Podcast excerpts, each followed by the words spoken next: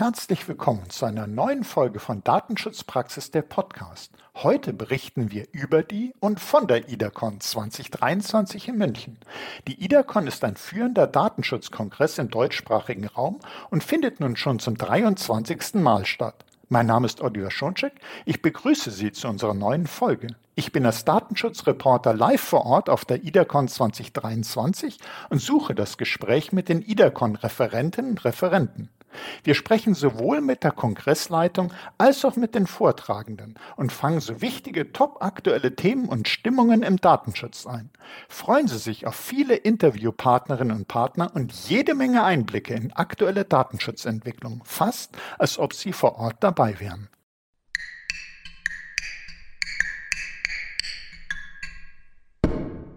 Ich spreche jetzt mit Michael Will. Er ist Präsident des Bayerischen Landesamtes für Datenschutzaufsicht und wir sind jetzt hier auf der IDACON 2023 und Sie haben gerade einen sehr spannenden Vortrag, eine Keynote gehalten, äh, einen Werkstattbericht Datenschutzgrundverordnung im sechsten Jahr. Und da wollte ich mal so drei Themen herausgreifen, die für unsere Zuhörerinnen und Zuhörer vielleicht auch ganz interessant sind. Und das ist zum einen, Sie sprachen von einer gemeinsamen, nenne ich es mal, Prüfung der Aufsichtsbehörden zum Thema Stellung und Aufgaben der Datenschutzbeauftragten. Wie was können Sie uns dazu sagen? Da gibt es wohl jetzt noch keine Prüfungsergebnisse, aber worum geht es da? Was kann man da in der Richtung erwarten? Ja, herzlichen Dank. Das ist eines unserer Lieblingsthemen. Das ist ein Projekt, das wir äh, in Kooperation mit äh, vielen anderen Behörden in Europa im März gestartet haben. Die Abstimmungsphase geht sogar schon ein bisschen äh, noch ins vorangehende Jahr zurück. Und mit dieser Prüfung äh, greifen wir ein Element der Datenschutzgrundverordnung im fünften Jahr auf, das für uns, damit Datenschutz funktioniert, ganz zentral ist, nämlich die betrieblichen und das sind es nur in unserem Vollzugsbereich die betrieblichen Datenschutzbeauftragten. Andere untersuchen natürlich auch die Stellung bei Behörden äh, mit. Äh, Im Übrigen sind wir in einem formellen Prüfverfahren mit äh, mehr als 30 bayerischen Unternehmen unterwegs. Es mag sein, dass, äh, wenn man darüber ein bisschen recherchiert, sie auch auf Interviewfragebögen und dergleichen kommen. Das ist ein bisschen die gemeinsame europäische Logik hinter diesem Verfahren. Äh, am Ende wollen wir ein Bild gewinnen, wie funktioniert äh, die Arbeit der Datenschutzbeauftragten ihre Wirksamkeit ist das, was im Grunde uns als Aufsichtsbehörde äh, manchmal äh, sagt man so ein bisschen unterstützt, ich finde vor allem entlastet. Ohne äh, wirklich wirksame, äh, mit angemessenen Aufgaben, angemessenen Ressourcen ausgestattete Datenschutzbeauftragte würde das äh, System, wie wir es heute haben, mit einer letztlich einzelfallbezogenen staatlichen Überwachung nicht funktionieren. Deshalb interessiert uns, äh, ich habe es schon angesprochen, die Ressourcenlage, natürlich die Qualifikation von Datenschutzbeauftragten und wir schauen sehr, sehr genau hin, äh, wie dann das Zusammenspiel des Unternehmens mit seinen Datenschutzbeauftragten äh, funktioniert. Das heißt, wir wollen äh, die, die Stellung sehr genau prüfen. Wir lassen uns Organigramme beispielsweise zeigen. Wir wollen äh, auch sehr aufmerksam äh, analysieren, gibt es da Interessenkonflikte, die vielleicht die Kernaufgaben des Datenschutzbeauftragten so ein bisschen behindern. Und äh, wenn Sie jetzt gerade so äh, schon gesagt haben, Sie sehen äh, die betrieblichen Datenschutzbeauftragten ja auch so etwas als Unterstützung, auch als Ent Entlastung bei der äh, Überwachung des Datenschutzes. Vielleicht äh, in Ihrem Vortrag kam auch vor, äh, dass so die von Seiten der Unternehmen äh, gewisse Ansprüche, Forderungen, Erwartungen an die Aufsichtsbehörden gestellt werden. Manche sagen, äh, das sollten stärker Berater, Unterstützer für uns sein und äh, weniger sozusagen das Enforcement. Aber wenn wir jetzt mal die andere Seite anschauen und sagen, was würden Sie als Aufsichtsbehörde sich denn von den DSB wünschen? Ja, ähm, die, die Fragestellungen sind, glaube ich, auf den Datenschutzbeauftragten in keiner Weise übertragbar. Für den Datenschutzbeauftragten gibt es ein klares Anforderungsprofil in der Grundverordnung und das wichtigste Wort bei der Beschreibung ist, er hat zu überwachen. Und damit sind wir auch gleichzeitig bei der roten Linie. Der Datenschutzbeauftragte ist falsch unterwegs und die, die Erwartung ist unberechtigt, wenn man ihm wie früher die Rolle zuweist, du kümmerst dich bitte um den Datenschutz, du übernimmst letztlich unsere Entscheidungen als Verantwortlicher. Das darf nicht passieren. Der Datenschutzbeauftragte muss im Sinne eines Vier-Augen-Prinzips letztlich die unabhängige Kontrollinstanz im Unternehmen sein. Das, das ist die Logik der Grundverordnung und äh, was äh, ihre Gefährdung betrifft durch Zusatzaufgaben, durch äh, falsch äh, falsch gebildete Organisationen. Äh, das äh, versuchen wir in unserer Untersuchung aufzuklären und das kann ich nur jedem äh, bitteschön so ein bisschen als selbstkritische Standortbestimmung im, im fünften, sechsten Jahr der Grundverordnung mit an die Hand geben. Das äh, sollten wir im Sinne von Wirksamkeit und sinnvoller Ergänzung des Konzepts in der Datenschutzgrundverordnung sehr, sehr beherzigen. Nun ist diese Überwachungsaufgabe der Datenschutzbeauftragten ja keineswegs einfach, das wissen wir alle. Es ist sehr, sehr vielfältig. Wir sehen das ja auch äh, bei der Agenda der IDECON 2023, welche Themenvielfalt dort ist, aber auch wie hoch das Interesse da ist. Also wir haben ja wirklich, man kann es sagen, Full House, ein großer Saal, sehr gut gefüllt. Äh, das bedeutet, man hat auch wirklich den Bedarf, sich zu informieren, wo geht die Reise hin. Und Sie haben in Ihrem Vortrag auch äh, dargestellt, so einen Ausblick 2024. Und für die, die jetzt nicht dabei sein durften, was könnten Sie da so sagen, so einen kleinen Ausblick geben? Ich, ich, denke, auch für die, die nicht dabei waren, ist eine Entwicklung ganz offensichtlich. Sie ist nämlich schon im Gang. Das ist der massive Einzug äh, von Technologien mit künstlicher Intelligenz in unser aller Alltag, äh, in äh, letztlich die tagtägliche Datenverarbeitung von Unternehmen. Da gibt es große Hersteller, die, die mittlerweile fast Standardsoftware anbieten. Da gibt es Schnittstellen, die man nutzen kann. Und insoweit sind wir, glaube ich, in der Realität der Nutzung von künstlicher Intelligenz angekommen. Das ist nicht mehr nur eine Debatte. Das verlangt aber von uns auch, äh, dass wir uns ganz äh, detailliert mit den technischen Fragestellungen befassen und die rechtlichen äh, Prüfpunkte, die wir im Grunde schon bei vielen, vielen anderen Dingen erprobt haben, hier sehr sorgfältig nochmal anschauen. Das heißt, wer ist Verantwortlicher, wer ist Auftragsverarbeiter, welche Datenflüsse haben wir, was ist die Rechtsgrundlage dafür, wie sind Betroffenenrechte äh, am Ende gewährleistet. Neben dem Thema KI, denke ich, sehen wir auch gleichzeitig noch ein anderes großes europäisches äh, Projekt. Das ist die Nutzung von Daten, das Teilen von Daten. Dafür stehen die Stichworte Data Act, Data Governance Act oder European Health Data Space.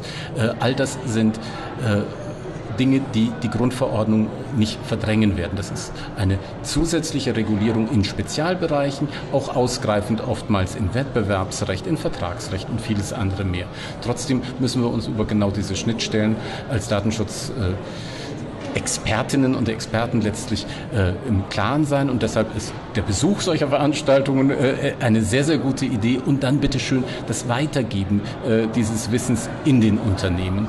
Äh, denn äh, vor einem habe ich wirklich Sorge, dass wir dann wieder, wenn diese Rechtsakte in Brüssel, vielleicht passiert das schon Ende des Jahres, Beginn nächsten Jahres verabschiedet sind, äh, erstmal die Hände in den Schoß legen, warten, bis äh, das wirklich in Kraft äh, getreten ist und dann überrascht werden. Das sollte nicht passieren, sondern wir sollten uns über die Fragestellungen frühzeitig Gedanken machen und übrigens bitte nicht nur die Risiken sehen oder die, die Probleme, sondern auch die Chancen, die für Unternehmen daraus entstehen können. Denn nur wer das frühzeitig macht, der wird die am Ende dann auch für sich realisieren können. Ja, da möchte ich Ihnen ganz herzlich danken, Herr Will. Eine absolut spannende, herausfordernde Zeit, aber ich glaube, die Datenschutzexpertinnen und Experten haben ein Betätigungsfeld, wie es vielfältiger, aber auch wichtiger nicht sein könnte. Und da möchten wir Ihnen als Vertreter der Aufsichtsbehörden äh, danken, dass Sie hier uns äh, auf durch Ihren Vortrag so schöne Einsichten gegeben haben. Immer Dankeschön. wieder gerne. Sehr viel Glück und Erfolg für alle da draußen. Dankeschön.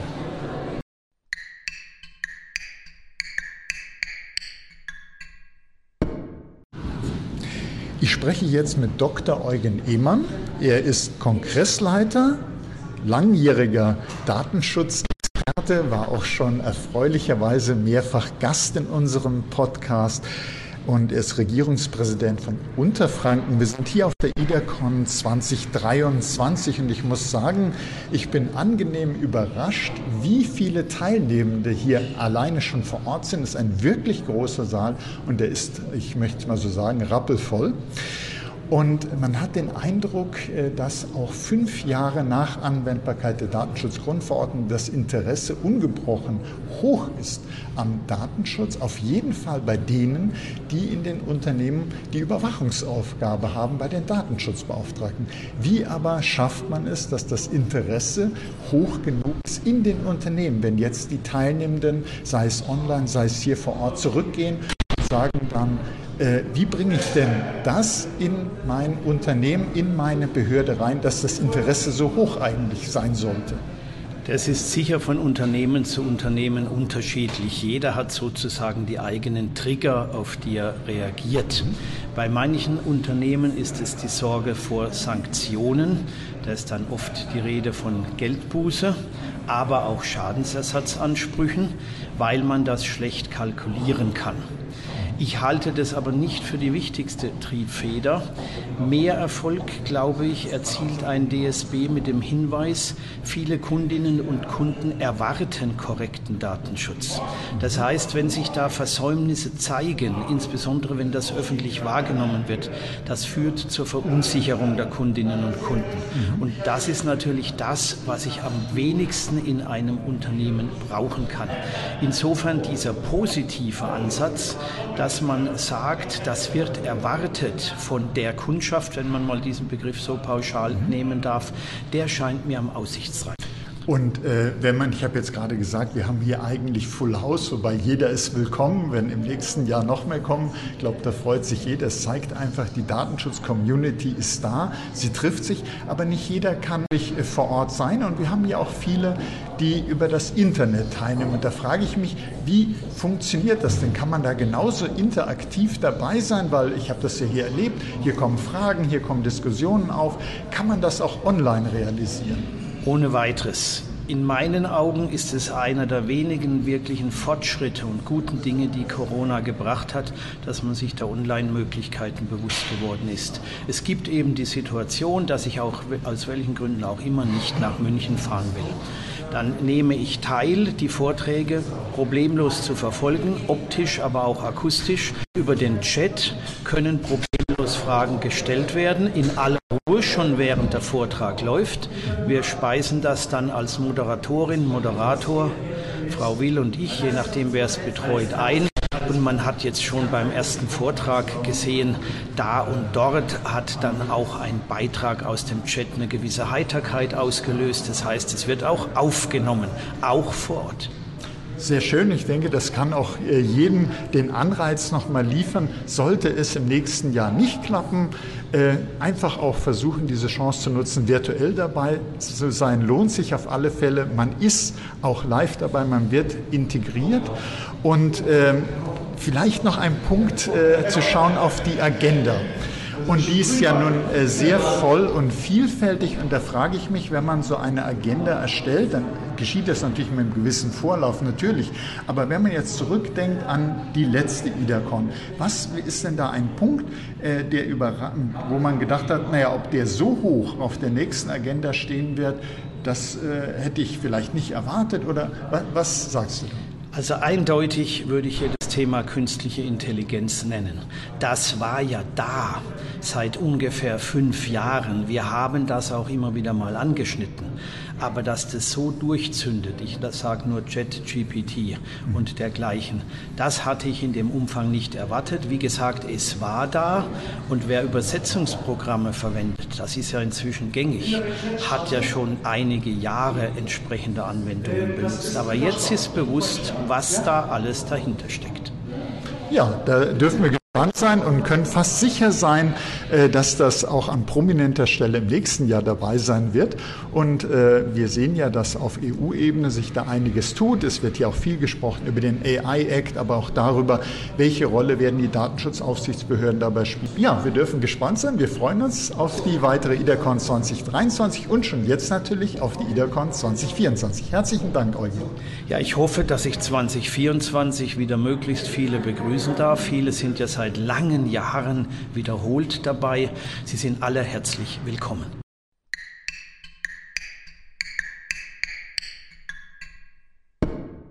Wir haben jetzt ein weiteres spannendes Thema, wo direkt die Datenschutzbeauftragten selbst im Fokus stehen. Und Ihr Vortrag, Herr Dr. Markus Lang, äh, den Sie gehalten haben, äh, behandelte ja Interessenkonflikte auf Abberufung, Kündigung und den Schutz davor. Jetzt meine Fragen an Sie, äh, der sich ja mit dem Thema Datenschutzrecht ausgiebig befasst, auf beiden Seiten, sowohl äh, die Verantwortlichen als auch die DSB. Könnten Sie denn mal Beispiele geben, wo kann es denn tatsächlich das Problem geben, dass die Unabhängigkeit eines DSB in Frage gestellt ist? Wo sind denn mögliche Interessenkonflikte in der Praxis?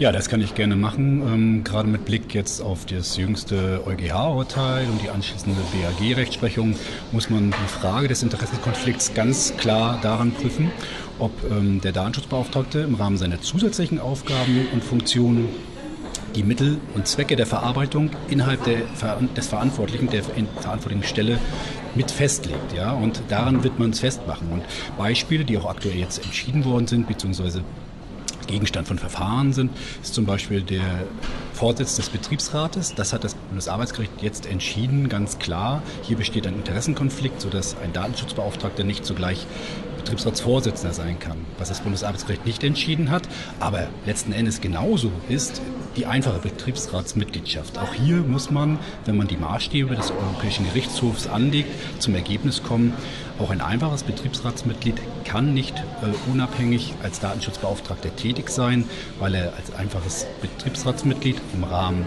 von Beschlüssen des Gremiums eben auch die Zwecke und Mittel der Verarbeitung mitbestimmt. Und vielleicht noch ein weiteres Beispiel, ähm, das Hinweisgeberschutzgesetz, noch relativ jung in Deutschland, im Rahmen der Umsetzung der Whistleblowing-Richtlinie hier ist ja die Diskussion ganz stark am Laufen, ähm, ob nicht auch der Datenschutzbeauftragte die interne Meldestelle sein kann. Warum? Weil der Gesetzgeber in der Begründung das als Beispiel insbesondere für kleine und mittelständische Unternehmen empfohlen hat. Hier ist aber Vorsicht geboten, ja, denn hier ist es so, dass die interne Meldestelle eine Vielzahl von Aufgaben hat, die gerade auch die Festlegung der Zwecke und Mittel der Verarbeitung mit sich bringt. Ja, das heißt, es müssen Kommunikationskanäle, Meldekanäle betrieben werden, es müssen Nachforschungen erfolgen und gerade in diesem Rahmen äh, ist es so, dass Mittel und Zwecke festgelegt werden, sodass hier alles für das Vorliegen eines Interessenkonflikts spricht. Und weitere Beispiele, die Sie ja genannt haben, war IT-Leitung, Marketingleitung, Personalleitung. Äh, Viele Aufsichtsbehörden nennen auch IT-Sicherheitsbeauftragte, dass sich das beißt mit der Rolle. Immer dann, wenn man in die Gefahr rutscht, selber zum Verantwortlichen oder zur Verantwortlichen zu werden, wenn man selber über Zwecke und Mittel der Datenverarbeitung entscheiden würde, dann kann man sich ja schlecht selbst überwachen. Das ist sozusagen immer so der Gedanke. Wäre es denn, wenn das so schwierig ist, möglichst unabhängig zu sein, wäre es da vielleicht nicht eine Idee, man nimmt direkt einen scheinbar unabhängigen einen externen oder eine externe DSB, entweder als Unterstützung oder komplett. Wäre das eine Lösung? Ja, das ist eine Idee, ein Vorschlag, der immer wieder äh, ja, äh, vorgetragen wird, gerade jetzt auch wieder mit Blick auf die aktuelle Rechtsprechung und die letzten Endes doch höheren Hürden dafür, dass man Datenschutzbeauftragte abberufen und äh, kündigen kann, sodass es dort diese Empfehlung gibt, ach komm, lass uns lieber einen externen Datenschutzbeauftragten nehmen, da sind wir viel, viel flexibler als Unternehmen. Allerdings halte ich von dieser pauschalen Empfehlung nicht sehr viel, weil man letzten Endes im Einzelfall schauen muss, wie es für das Unternehmen als Verantwortlicher oder Auftragsverarbeiter am besten passt. Es gibt viele Argumente, die für interne Datenschutzbeauftragten sprechen. Es gibt aber auch viele, die für externe äh, sprechen. Und äh, das Argument, dass die Hürden für die Abrufung und die Kündigung sehr hoch sind. Und das weitere Argument, dass die Gefahr von Interessenkonflikten besteht, das, sind, das, das, ist jeweils nur ein Argument, was in eine Gesamtbetrachtung einbezogen werden muss. Und man muss berücksichtigen, auch ein externer Datenschutzbeauftragter unterliegt äh, dem Verbot von Interessenkonflikten. Ja, auch hier muss die Prüfung angesetzt werden. Das heißt, wenn Sie einen externen Datenschutzbeauftragten haben und dieser die Funktion der internen Meldestelle übernehmen soll, das ist ja durchaus denkbar als Konstrukt, stellt sich hier genauso die Frage, ob nicht ein Interessenkonflikt vornimmt. Und wenn es nur eine Einzelperson ist, die die, Funktion des Datenschutzbeauftragten als externer wahrnimmt und gleichzeitig interne Meldestelle sein soll, extern wahrgenommen als Dienstleister, liegt hier ein Interessenkonflikt vor, sodass die Empfehlung, lass uns einen externen Datenschutzbeauftragten nehmen, nicht der Königsweg ist. Jetzt sieht man, die Lage ist schon vertrackt und kompliziert genug. Und jetzt kommen da, wenn wir an AI Act denken, Data Act, Data Governance Act, kommen noch weitere Regularien hinzu, die zusammen mit der Datenschutzgrundverordnung dann zu beachten sind.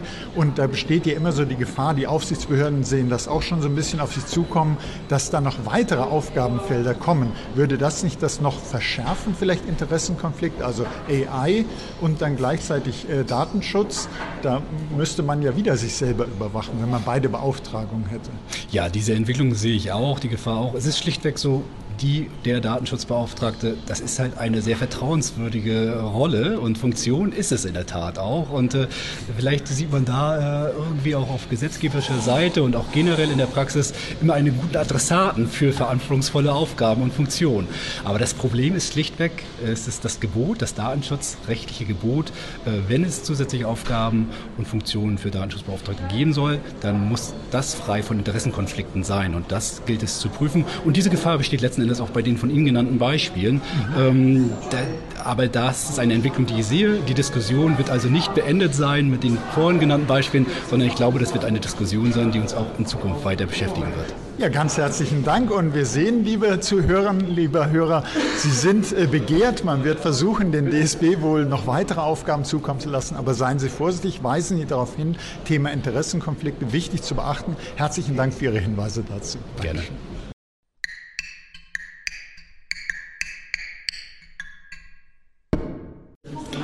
Wir hatten jetzt eben gerade einen absolut spannenden, begeisternden Vortrag, verschlüsselten Verkauf, wie Ihre Daten im Darknet landen. Ich spreche jetzt mit Tobias Schrödel. Er ist Comedy-Hacker, das klingt schon mal sehr, sehr gut, und eben auch IT-Sicherheitsspezialist. Und vielleicht kurz für die, die nicht hier sein können, welche Tipps haben Sie, wie man als Datenschutzbeauftragter über solche Risiken Ransomware besser aufklären kann, weil das hier erstmal wenig greifbar ist?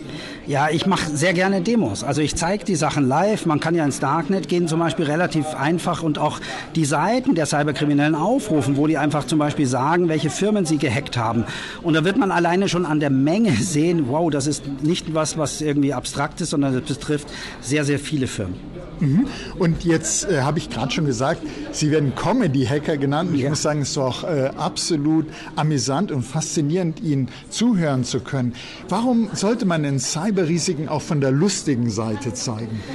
Ja, das Thema ist ja eigentlich sehr trocken. Und äh, viele Leute haben damit jetzt auch nicht direkt zu tun. Also da arbeitet jemand in der Finanzbuchhaltung und so weiter, der interessiert sich doch für so einen Hack gar nicht und versteht den auch gar nicht. Wenn man den aber ein bisschen amüsant verpackt und das Thema Hacken gibt das auch her, das ist so ein bisschen so ein Graubereich, da kann man auch sehr viele Klischees reiten. Also ich zum Beispiel trete ja auch explizit in so einem Hacker-T-Shirt auf äh, und kann zeige ich bestätigen, wenn jetzt hier nicht sehen kann, ich genau. sehe es. Und das macht natürlich dann auch das Ganze ein bisschen unterhaltsam, einfach von, von vornherein. Und wenn wenn man dann eben, wie gesagt, auch viel zeigen kann, dann kann man auch mal hier und da einen lockeren Spruch machen, ähm, dann kommt es viel besser an, als wenn man einfach irgendwie vorliest, Achtung, du darfst nicht auf Anhänge drücken oder sonst irgendwas oder äh, hier, man muss hier eine IT-Sicherheitsschulung durchlaufen, sieben Tage, ähm, die trocken ist und langweilig ist. Das kann man auch anders machen.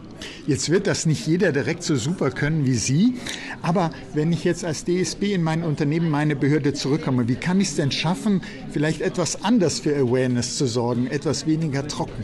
Also was ich tatsächlich empfehle, ist wirklich ein konkretes Beispiel zu machen. Ich habe in meinem Vortrag zum Beispiel, ich habe ein, ein Foto von einem Hund und gehe anhand der Metadaten, äh, finde ich dann zum Beispiel heraus, welche Kamera der Fotograf hatte oder wo das Foto aufgenommen wurde. Dann kann man herausfinden, wo der, der Hundebesitzer wohnt und ähnliches. Und wenn man ein bisschen googelt, kann man über den Besitzer noch was rausfinden, weil man den vielleicht in einem Telefonbuch findet und ähnliches. Ähm, da sind also schon Möglichkeiten. Man muss einfach mal mit so einem plastischen Beispiel rangehen und, und vielleicht das zeigen. Ein bisschen Vorbereitung gehört natürlich dazu. Also man kann jetzt nicht blauäugig jedes Foto nehmen, das funktioniert nicht, sondern natürlich muss man eins nehmen, wo man auch weiß, dass hinterher so ein Aha-Effekt kommt. Ähm, also ein bisschen Vorbereitung und einfach zeigen, demonstrieren, das halte ich für das Wichtigste. Ja, super, Herr Schulz. Ganz herzlichen Dank, hat viel, viel Spaß gemacht. Dankeschön auch. Tschüss. Tschüss.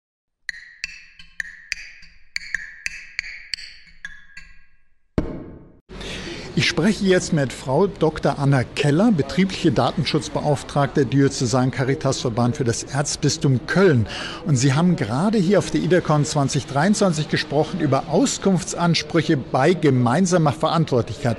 Vielleicht ist das nicht jedem klar. Vielleicht können Sie mal konkret sagen, was ist das überhaupt gemeinsame Verantwortlichkeit? Was hat das dann mit Auskunftsansprüchen zu tun? Ja, gemeinsame Verantwortlichkeit liegt immer dann vor, wenn zwei oder mehr Verantwortliche gemeinsam die Zwecke der Datenverarbeitung festlegen und auch gemeinsam Mittel zur Datenverarbeitung vorhalten. Wenn sie denn gemeinsam verantwortlich sind, weil sie zum Beispiel eine gemeinsam eine Software verwenden und gemeinsam Beratungsdienstleistungen erbringen, dann müssen sie sich Gedanken darüber machen, wie sie die Betroffenenrechte und insbesondere auch das Recht auf Auskunft, darum ging es jetzt um den, in dem Vortrag, erfüllen. Das heißt, wer dann den Klienten, die beraten werden, also den Kunden, letztlich ähm, Auskunft gibt darüber, welche personenbezogenen Daten im Einzelnen erhoben wurden und ähm, ja, dafür gibt es eine kurze Frist, nämlich eine Monatsfrist, innerhalb der eben bestimmte Angaben gegenüber den Betroffenen dann gemacht werden müssen.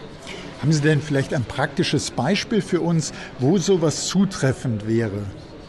Ja, zum Beispiel ähm, haben wir äh, gemeinsame Verantwortlichkeit, wenn wir gemeinsam Dienste betreiben. Das ist im sozialen Bereich gar nicht so unüblich, dass also ähm, Einrichtungen der Schuldnerberatung betrieben werden von mehr als einem Verband. Das kann sein Caritas mit Diakonie zusammen oder es kann sein äh, Caritas und Kommune, eine Stadt zusammen, die, die zusammenwirken.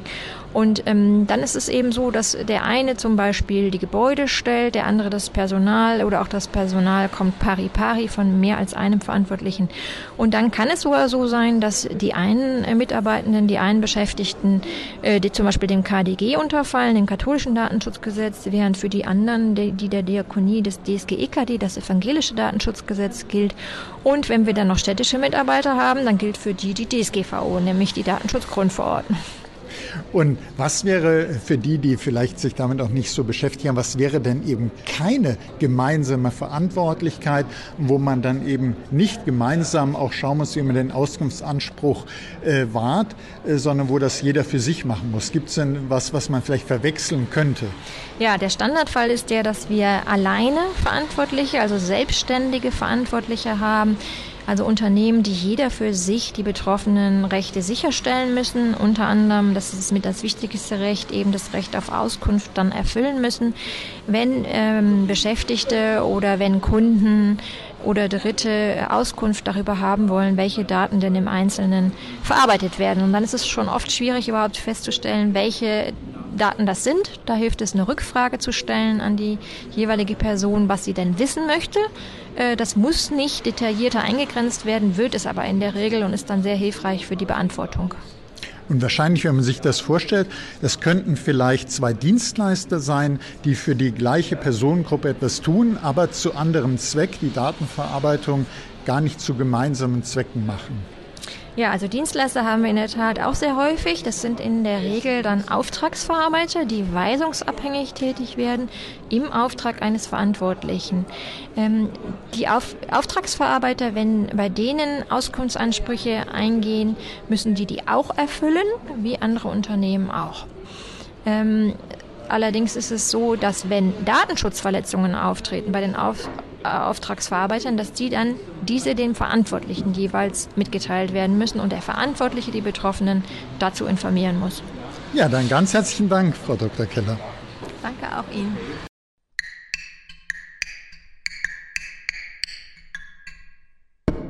Ich spreche jetzt mit Herrn Dr. Ralf Kollmann und er hat auf der IDACON 2023 das Thema die neuen EU-Informationssicherheitsgesetze im Überblick. Und da stellt man sich vielleicht zuerst mal die Frage, ja, Richtlinienverordnung zur Cybersicherheit auf einer Datenschutzkonferenz. Wieso? Warum ist das ein Thema? Warum sollte man denn als DSB auch da einen Blick drauf werfen? Ja, schönen guten Tag. Ähm die Frage haben wir uns im Vorfeld natürlich auch gestellt, als wir hier den Vortrag platziert haben. Also grundsätzlich ist es ja so, dass Datenschutz und Informationssicherheit erhebliche Überschneidungen aufweisen. Der Einschlägigkeitsbereich der DSGVO ist natürlich für sich genommen abgerissen und da stehen die Anforderungen an die Bestellung des Datenschutzbeauftragten drin. In den neuen Gesetzen, die es kommen, ist da jetzt erstmal nicht diese unmittelbare Beziehbarkeit, aber aufgrund der erheblichen Überschneidung zwischen Datenschutz und Informationssicherheit halte ich das schon für ein wichtiges Thema, wenn man in diesem Bereich tätig ist, dass man sich eben auch über die neuen Gesetzgebungen da entsprechend informiert. Ja, und ich denke auch auf jeden Fall, wenn wir gucken, dass wir für die Sicherheit der Verarbeitung personenbezogener Daten, kann man die Synergien, die Sie genannt haben, äh, kann man ja das auch fast für sich nutzen. Je mehr für die Cybersicherheit getan werden muss, eigentlich desto besser für den modernen Datenschutz. Und wenn man sich diese Gesetzgebung anschaut, die, die Verordnungen anschaut, würden Sie sagen, NIS 2 zum Beispiel und Datenschutzgrundverordnung, gibt es da Parallelen? Äh, ja, es ist tatsächlich so. Also gerade bei der NIS-2-Richtlinie kann man das sehr deutlich sehen, dass die in meinen Augen die Datenschutzgrundverordnung der Pate gestanden hat für die gesamte Systematik des Aufbaus. Sei das nun die Kriterien, nach welchen Maßgaben ich Schutzmaßnahmen zu treffen muss, zu treffen habe, also bei der Fragestellung Angemessenheit der Schutzmaßnahmen, ähm, Berücksichtigung von Risiken nach Eintrittswahrscheinlichkeit und Schadenshöhe, aber auch bei den Sanktionen, also was das Regime der Bußgelder angeht, die sollen äh, wirksam und abschreckend sein. Die genau gleichen Formulierungen findet man eben auch in der NIS-2-Richtlinie und selbst die Systematik. Ich habe einen Prozentsatz vom weltweiten Jahresumsatz und eine wie auch immer geartete Anzahl von x Millionen Euro Bußgeld. Also da gibt es schon eine starke Überschneidung in der Systematik. Also kann man auch hier sagen, Datenschutzgrundverordnung ein Erfolgsmodell und äh, schlägt sich jetzt in anderen Bereichen nieder und man versucht das äh, in anderen Anwendungsfeldern so ein bisschen auch nachzubilden.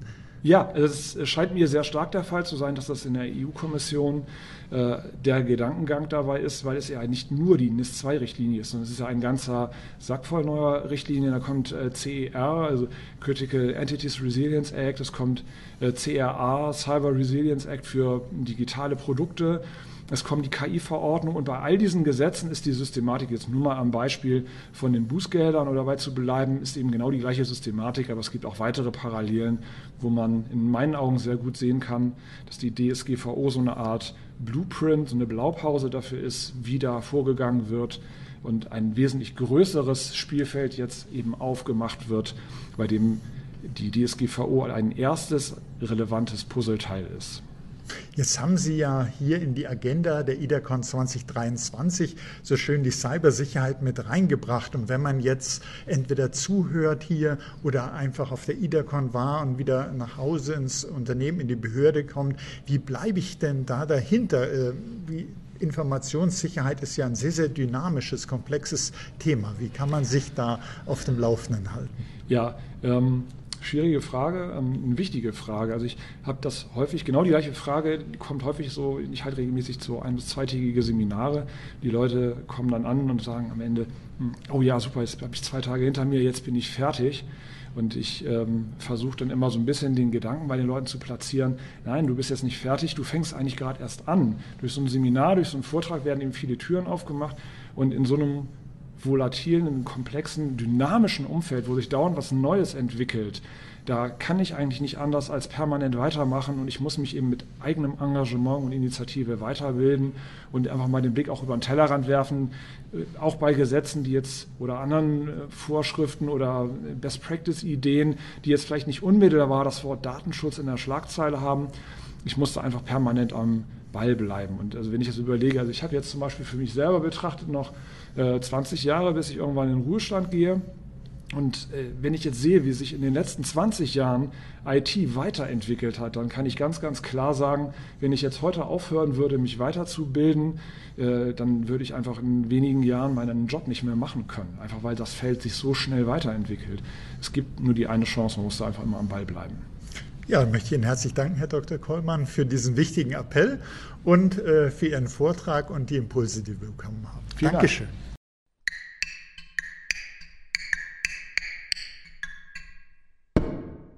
Ich spreche jetzt mit Frau Barbara Schmitz. Sie ist Rechtsanwältin im Bereich Compliance, Datenschutz, IT und Governance und hat eben einen Vortrag gehalten hier auf der IDECON 2023 über EU-US Data Privacy Framework und wichtig hier eben auch der Untertitel Will it stay or will it go? Und da schließt sich gerade so meine erste Frage an Sie an mit Will it go? Wie bewerten Sie denn die Haltbarkeit des neuen Angemessenheitsbeschlusses? Muss man da fürchten, ich überspitze etwas, der ist nächste Woche weg vom Fenster? Also nächste Woche mit Sicherheit nicht. Und äh, wir hatten ja heute hier auch ganz kurz nochmal die Diskussion, ähm, was muss eigentlich geschehen, damit er überhaupt weggeht? Denn das ist ja auch nicht so einfach. Wir werden ja auch für, äh, es muss ja vor den EuGH gehen und so einfach kann jetzt nicht Herr Schrems zum EuGH gehen und sagen, ich möchte den jetzt weghaben. Wir brauchen da gewisse ähm, ähm, Verfahren, äh, Vorlageentscheidungen oder ähnliches oder eine Aufsichtsbehörde, die mit dem Thema dann zum, zu, zum EuGH geht. Also das wird schon noch eine ganze Zeit lang dauern und im Moment ähm, Herr Schrems sagt zwar, er will dagegen vorgehen, aber jetzt auch mit La Tombe hat er, also mit der Klage des, des französischen Parlamentariers, die ja zurückgewiesen worden und auch nicht ganz, also zumindest das Eilverfahren ja zurückgewiesen wurde, zumindest mit der äh, Sache, es ist kein Schaden entstanden und es gibt einen Rechtsbehelf, das hat der EuGH ja nur festgehalten, es gibt einen Rechtsbehelf, ähm, sehe ich das jetzt nicht so einfach wie bei den anderen beiden Themen, wo Schrems auch schon im Vorfeld durchaus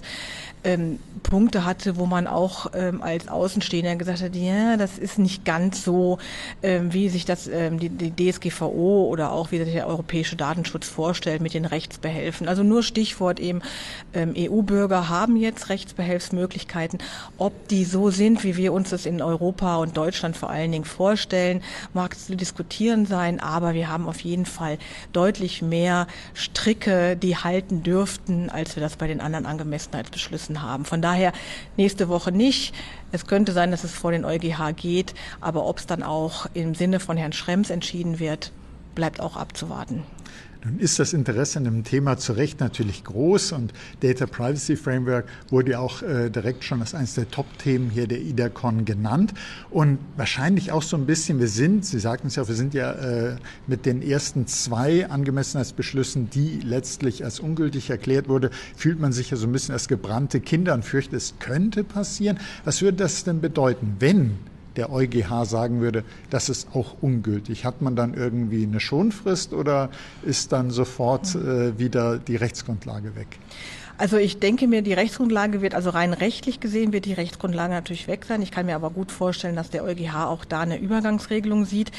Diese vermeintliche Sicherheit über Standardvertragsklauseln zu gehen oder jetzt zu sagen, wir machen es über Standardvertragsklauseln, muss natürlich auch kritisch bewertet werden. Denn wenn der Data Privacy Framework äh, für ungültig erklärt wird, dann sind natürlich auch die Transfer Impact Assessment Maßnahmen, äh, die über den Data, Privacy Framework, ähm, dass die Standardvertragsklauseln stützen, ja dann auch nicht mehr da. Also ich kann dann nicht einfach sagen, jetzt habe ich ja Standardvertragsklauseln, dann muss ich auf jeden Fall die auch wieder anpassen. Also es ähm, ist insofern etwas anders, weil bei Safe Harbor, als das wegfiel, hatten wir noch nicht die Datenschutzgrundverordnung. In der Datenschutzgrundverordnung gibt es ja in Artikel 44 so ein paar Regelungen, die sagen, wenn ein Angemessenheitsbeschluss wegfällt, dann haben wir aber die Möglichkeit, erstmal so lange abzuwarten, bis die, bis die Kommission sagt, jetzt geht gar nichts mehr. Und was ich auch sehe, ist, dass die Aufsichtsbehörden dann ähm, stärker in die Pflicht genommen werden, die dann vielleicht sagen müssen, wenn das wegfällt, wie hat es denn auszusehen, was haben wir zu machen. Ich glaube nicht, dass wir dann von einem Tag auf den anderen alle Daten aus den USA holen müssen ähm, oder irgendwelche Bußgelder äh, anfallen. Da wird es sich auch wieder eine Regelung geben, aber ähm, eine gewisse gewisse Achtsamkeit, äh, wie, wie das in, in Zukunft äh, mit Daten in den Datenaustausch allgemein zu handhaben ist, ist sicherlich ratsam.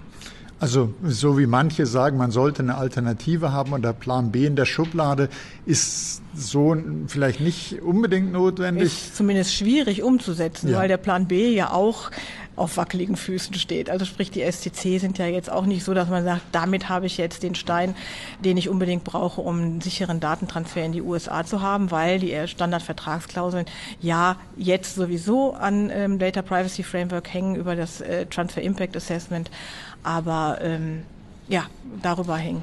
Also wenn, dann müsste man sozusagen sich schon wieder Gedanken machen über gänzende Schutzmaßnahmen. Genau, und wie äh, erkläre ich das Datenschutzniveau in den USA in dem Individualvertrag, Standardvertragsklauseln? Ja, dann ganz herzlichen Dank, Frau Schmitz, war sehr, Gerne. sehr spannend. Und ja, Hat morgen geht es weiter auf der IDACON 2023. Dankeschön.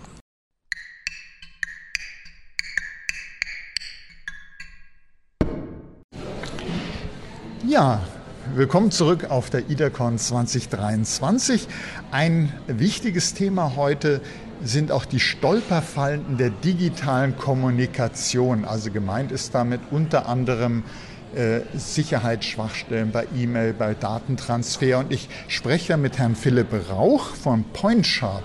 Ja, erstmal herzlichen Dank für Ihren sehr spannenden Vortrag. Was sind denn so Gefahren bei E-Mail und Datentransfer, die gerne vergessen werden. Sie haben in Ihrem Vortrag ja so Beispiele gebracht, was da so alles passieren kann. Ja, hallo. Ähm, erstmal äh, vielen Dank für die Einladung und hallo an alle Hörer. Ähm, die Gefahren sind vor allem, also wir wissen ja, vor allem die Datenschutzexperten unter uns, wissen ja einfach ganz simpel, was darf ich versenden per Mail und was nicht. Bei was darf ich versenden, sind wir bei der Antwort relativ schnell bei fast gar nichts. Das weiß der Anwender aber in der Praxis nicht und das ist eine der größten größten Gefahren, dass man nicht ganz genau als Anwender, also wir reden hier von ganz normalen Mitarbeitern, beispielsweise medizinischem Personal in Krankenhäuser oder ähnlichem, die nicht genau wissen, okay, was darf jetzt versendet werden und was nicht. Und da kann es halt ganz schnell passieren, dass dann eben Dateien über den E-Mail-Weg gehen und Informationen über den E-Mail-Weg gehen, die nicht über den E-Mail-Weg gehen sollten. Und hoch schon haben wir einen Datenschutzvorfall. Und Sie haben ja in Ihrem Vortrag auch die schöne Analogie gewählt zur Postkarte, also äh, dass man letztlich bei einer ungeschützten E-Mail auch alles lesen könnte, sollten also sensible Daten nicht einfach transportiert werden, weder in der E-Mail selbst noch im Anhang, passiert aber leider immer wieder. Und Sie haben ja auch so äh, schön richtig gesagt, na gut, die Anwenderinnen und Anwender sind ja keine Security-Experten, Experten, sondern die haben ja eine bestimmte eine andere Aufgabe im Unternehmen oder in der Behörde. Und deshalb muss es möglichst einfach sein. Man sollte möglichst einfach sicher sein, ohne da sich äh, große Theorien überlegen zu müssen oder komplizierte Lösungen verwenden zu müssen. Wie kann man denn Sicherheit möglichst einfach machen? Was haben Sie da für ein Beispiel oder eine Idee für uns? Genau, also das Wichtigste ist, dass man dann einfach die Anpassung an bestehende Workflows einfach berücksichtigt. Das heißt, ich überlege mir nicht, okay, ich möchte jetzt meine digitale, digitale Kommunikation absichern und steuere mein ganzes Unternehmen nur nach dieser Lösung, die jetzt einen komplett anderen Workflow anbietet und meine Mitarbeiter müssen sich an komplett neue Situationen gewöhnen, sondern nein, was oder wie werden bisher, bisher die E-Mails versendet, also die Daten versendet, meistens per E-Mail.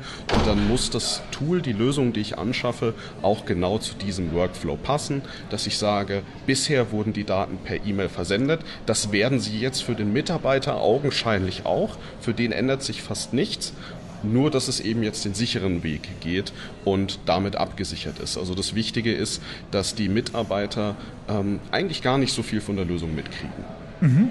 Äh, das äh, hört sich auf jeden Fall sehr gut und richtig an, denn man sollte ja die bestehenden Workflows absichern und nicht neue, sichere Workflows bauen, die dann keiner kennt, keiner will und sich überlegt, ich will es aber doch wieder so machen wie früher und andere Lösungen sucht, weil es ging irgendwie einfacher. Also in bestehende Lösungen die Sicherheit integrieren. Und nun spricht man ja viel über Schatten-IT. Äh, wie, wie entsteht die denn äh, wahrscheinlich aus äh, Gründen, dass man es eben nicht so macht, wie Sie es gerade empfohlen haben. Genau. Wenn ich dann eben sage, okay, mh, liebe Mitarbeiter, ihr dürft einfach nichts per E-Mail versenden und fertig oder ich habe irgendeinen komplizierten Weg mir ausgedacht, dann ähm, kann das der ein oder andere Anwender natürlich nicht nachvollziehen. Wie gesagt, das sind keine Security-Experten, das sind keine Datenschutzexperten. Die sagen dann, ähm, nee, das ist ja viel zu lang, das beschränkt mich in meinem Arbeiten. Ich ich gehe lieber den einfachen Weg, wie ich habe ja die Beispiele genannt. Warum soll ich jetzt meinem Arztkollegen per WhatsApp nicht einfach die Röntgenbilder vom Patienten schicken? Dann können wir uns einfach austauschen. Und so entsteht dann Schatten-IT und das ist ein Problem, vor allem ein Problem, das man nicht unter Kontrolle hat, weil man einfach nicht kontrollieren kann und nicht weiß, wann Schatten-IT entsteht und ein zweiter Kommunikationskanal eigenhändig von den Mitarbeitern aufgebaut wurde. Ja, herzlichen Dank, Herr Rauch, für Ihren Vielen Vortrag Dank. und für Ihre Statements. Dankeschön. Danke.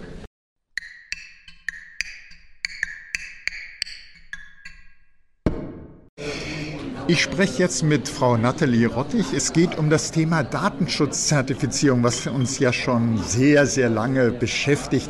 Und Sie haben in dem Titel gesagt Ihres Vortrages Utopie oder bald Wirklichkeit. Da wollen wir natürlich wissen, wo steht das denn? Ist da jetzt endlich Bewegung in das Thema Datenschutzzertifizierung gekommen? Ja, herzlichen Dank für die Nachfrage. Ähm, ja, dieser Titel ist ganz bewusst gewählt worden, weil es tatsächlich noch zurzeit so ist, dass es keine anerkannten Datenschutzzertifizierungen hier auf dem deutschen Markt gibt und auch nicht auf dem europäischen Markt. Insofern ähm, ist das Thema die letzten Jahre leider so ein bisschen stiefmütterlich behandelt worden, aber es gibt Möglichkeiten, äh, sich darauf vorzubereiten und das haben auch schon einige Unternehmen gemacht und es gibt einige, die in den Startlöchern stehen, um bald diese wirklich richtigen Datenschutzsiegel nach der DSGVO ähm, verteilen zu können. Genau. Ja, und äh, die, die sich dafür interessieren, wissen ja, äh, das hat eine große Bedeutung, das ist eine große Hilfe auch. Äh, aber wer jetzt sagt, na gut, schon wieder ein Zertifikat, es gibt so viel Zertifizierung, warum ist das denn so wichtig, dass es eine Zertifizierung nach Datenschutzgrundverordnung gibt? Wobei würde das helfen? Und zwar ist es deshalb wichtig, ähm, weil Sie müssen sich hier vorstellen, wir haben zurzeit schon ganz viele Siegel, mit denen geworben wird, wo es auch heißt, zum Beispiel geprüfte Informationssicherheit, geprüfter Datenschutz und ähm, diese ganzen Siegel, die aktuell verteilt werden, haben aber keine einheitliche Grundlage. Das heißt, Sie können sich nicht darauf vertrauen, wenn Sie zum Beispiel einen Anbieter auswählen, äh, dass der wirklich am Ende alle relevanten Datenschutzregelungen einhält. Vor allem die Datenschutzgrundverordnung nicht. Und äh, insofern wäre es wichtig, dass man eben halt ein Siegel hat, was genau diesen flächendeckenden Qualitätsstandard irgendwo widerspiegelt und dass sie die Möglichkeit haben zu sagen, ja, das ist wirklich ein zuverlässiger Partner oder eben, dass sie auch nach außen hin tragen wollen, gerade wenn sie Kunden haben, dass sie ein zuverlässiger Partner für ihre Kunden sind. Genau. Und wer sich jetzt als Unternehmen dafür interessiert, entweder um zu beurteilen, ist mein Auftragsverarbeiter vielleicht schon danach zertifiziert oder ich strebe das selber an. Wo kann ich mich denn informieren, ob es jetzt endlich mal Datenschutzzertifikate mhm. gibt und welches denn ein anerkanntes ist? Ja, also da haben Sie ganz viele Möglichkeiten, aber ich muss sagen, zumindest für Deutschland bietet die Deutsche Akkreditierungsstelle und auch auf ihren Webseiten, die haben einen speziellen Reiter, da geht es nur um Datenschutzzertifizierung, Möglichkeiten, sich mal dazu belesen. Das heißt, da finden Sie wirklich alle Grundlagendokumente zum Thema, was sind überhaupt Zertifizierungsprogramme, was gibt es vielleicht für Kriterien, die ich dabei berücksichtigen muss, wenn ich auch ein Programm selbst anbieten möchte am Markt. Ähm, wie muss ich aufgestellt sein, wenn ich vielleicht selbst auditieren möchte in dem Unternehmen. Auch da gibt es Möglichkeiten.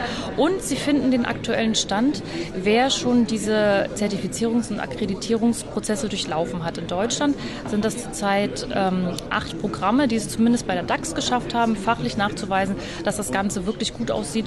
Und speziell hängt es aber zurzeit beim Europäischen Datenschutzausschuss, dass er dann halt am Ende sagt, so jetzt geht es wirklich los. Das entspricht einem europäisch gleichen einheitlichen Datenschutzniveau. Äh, das winken wir jetzt durch und die Unternehmen können loslegen. Aber ich gehe fest davon aus, dass wir uns im nächsten Jahr auf die Zielgerade begeben werden und dass es dann auch möglich ist, selbst sich so ein Siegel zu holen oder eben auch, ähm, dass es noch einfacher wird für andere Unternehmen, weitere Zertifizierungsverfahren anzubieten, um Programme einzureichen zur Prüfung. Das heißt, es ist sehr schön zu hören, da ist Bewegung drin, es tut sich was und ich bin ziemlich sicher, bei der IDECON 2024 wird das Thema sein und dann hat man vielleicht schon eine Liste, wo man dann gucken kann, Mensch, da gibt es welche. Ja, auf jeden Fall. Also ich, ich drücke für uns alle die Daumen, weil es wäre für uns Datenschützer eine Riesenerleichterung. Ne? Also auch bei der Prüfung von Auftragnehmern und insofern, äh, wenn es aktuell ist, hoffe ich natürlich auch, dass bei der IDECON genau das Thema aufgegriffen wird und äh, ja, vielleicht sehen wir uns ja dann wieder.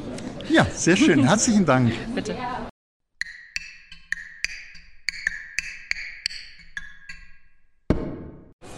Ja, das nächste Thema auf der IDACON 2023 war die Datenschutzfolgenabschätzung. Und Frau Sarademski, Sie haben uns da gerade einen spannenden Vortrag gehalten. Und für die, die nicht dabei sein konnten, vielleicht ein paar Informationen. Warum sollten wir uns denn mit der DSFA nochmal ausführlich beschäftigen?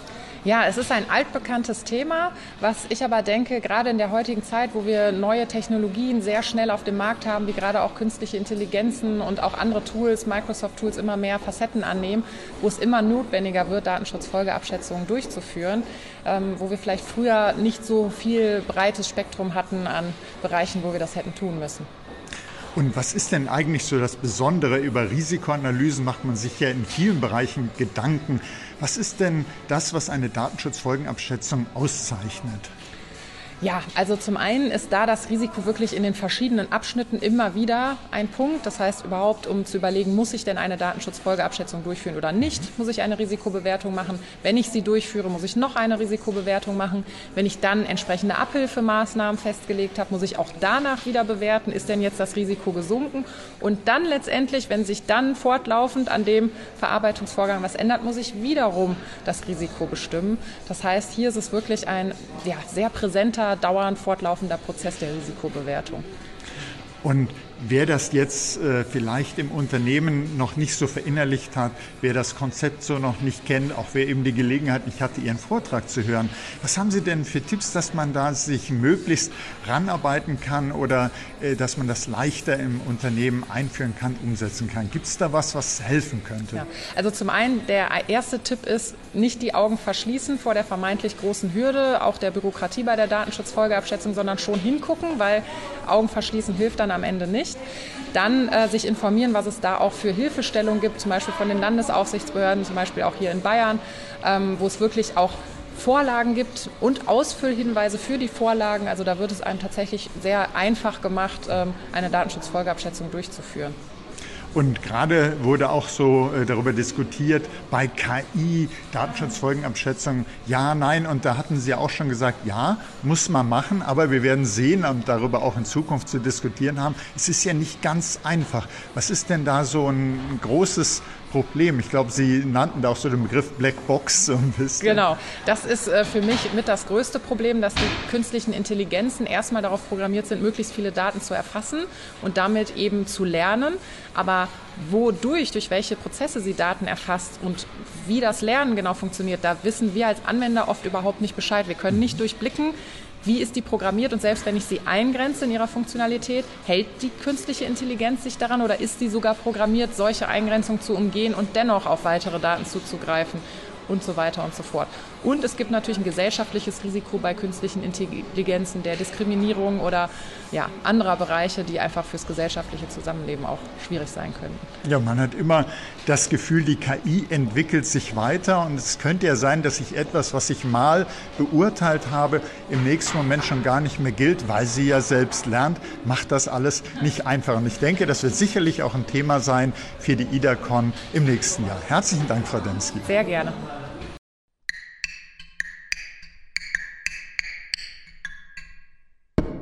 Ja, Herr Nikolaus Bertermann steht jetzt zur Verfügung, um über sein Update zu den Betroffenenrechten zu sprechen.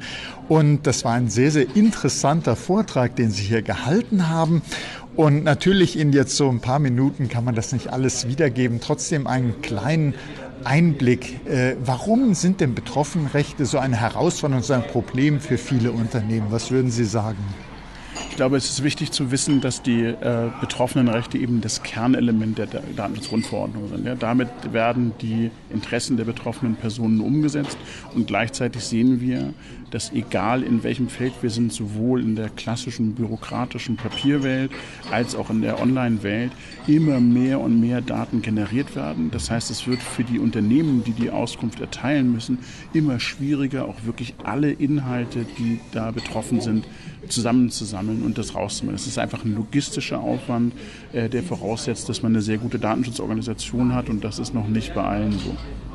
Also äh, stellen wir schon mal fest, es ist sozusagen jetzt äh, nicht eher ein, ein kritischer Punkt von der Datenschutzgrundverordnung, sondern es ist ein Kernelement. Darum geht es eigentlich. Es geht um die Betroffenen und um deren Rechte. Und natürlich, Sie sagten gerade, die Daten werden immer mehr und es gibt eine ganze Reihe von Betroffenenrechten. Das also richtig hinzukriegen, ist nicht einfach. Was sind denn so typische Fehler, die man bei einer Auskunft oder beim Löschen von Daten machen könnte? Ich glaube, das größte, die größte Schwierigkeit ist, dass die äh, Unternehmen und auch teilweise sogar Behörden ähm, versuchen, die Ansprüche abzuwehren. Mhm. Ja, in einer Verteidigungshaltung als erstes zu sagen, das kann doch nicht sein oder das ist rechtsmissbräuchlich und sich da auf ähm, Wünsche und Hoffnungen verlassen, statt eher zu überlegen, wie schaffe ich es, strukturierte Prozesse zu haben, mit denen ich diese Sachen schnell beantworten kann. Das heißt, äh, die Abwehrhaltung und natürlich häufig eine, eine, fehlende interne Dokumentation und Organisation sind die größten Schwierigkeiten. Ja, und dann äh, führt es dazu, dass irgendjemand Ansprüche zurückweist und damit bin ich dann natürlich auch immer schon wieder in einem potenziellen Haftungsfall, wo dann Anwaltskanzleien dazu kommen können, um das, die Rechte durchzusetzen und meistens verkompliziert das die Dinge eben. Also sozusagen keine Strategie suchen, wie kann ich das möglichst gut abwehren, was habe ich für äh, Möglichkeiten, dem zu entkommen, sondern Strategien überlegen, wie kann ich das möglichst gut beantworten. Und eigentlich, wenn man es genau nimmt, wenn ich meine Daten gut manage, wenn ich das strukturiert mache, hilft das ja nicht nur da, das sollte man im eigenen Interesse schon machen, wenn man sich mal so die IT-Sicht anschaut. Was kann denn passieren, wenn ich trotzdem Fehler mache? Was ist denn da möglich? Sanktionen der Aufsichtsbehörden, was gibt es denn da noch? Genau, also die Sanktionen der Aufsichtsbehörden haben Sie angesprochen. Es ist, wenn man die Rechte nicht erfüllt, ist man in einem, äh, in einem Datenschutzverstoß und äh, dann können die Behörden äh, reingehen. Ich persönlich meine, dass das Problem des Bußgeldes gar nicht so riesig ist. Wenn das nicht ständig passiert, kommt da nicht gleich ein Bußgeld. Aber der Aufwand, den man hat, intern die Sachen, dann muss er dann trotzdem das Betroffenenrecht noch erfüllen. Mhm. Das kommt ja hinzu. Also die Arbeit ist nicht weg. Gleichzeitig muss ich parallel intern mit der Rechtsabteilung und mit dem Datenschutzbeauftragten das Schreiben an die Aufsichtsbehörde vorbereiten. Also ich binde unheimlich viele Ressourcen, ohne dass das jetzt ein Millionengeschäft wäre oder ein Millionenverlust wäre. Aber ich verliere unheimlich viel Ressource intern. Mhm. Und natürlich können aber die Betroffenen eben auch sagen, jetzt mache ich einen Schmerzens Bußgeldanspruch geltend oder ich gehe zum Anwalt oder ich klage das ein. Und dann habe ich eben wieder diese Klageverfahren. Am Ende des bei den normalen betroffenen Rechten wird jetzt nicht ein, ein hohes fünf- oder sechsstelliges Bußgeld oder ein Schmerzensgeld rauskommen im Regelfall. Aber der Arbeitsaufwand intern ist immens. Ja? Und dann kann das natürlich auch in die Presse gehen und dann ne, wird es breitgetreten und dann geht es in die Portale. Und es ist einfach ein, eine negative Presse und ein negativer Aufwand, den man nicht braucht. Wenn ich die Energie investieren würde, um meine Datenschutzorganisation zu verbessern, hätte ich zwei Fliegen mit einer Klappe geschlagen. Und das ist eben die Empfehlung. Ja, ja ganz herzlichen Dank dafür. Sehr gerne.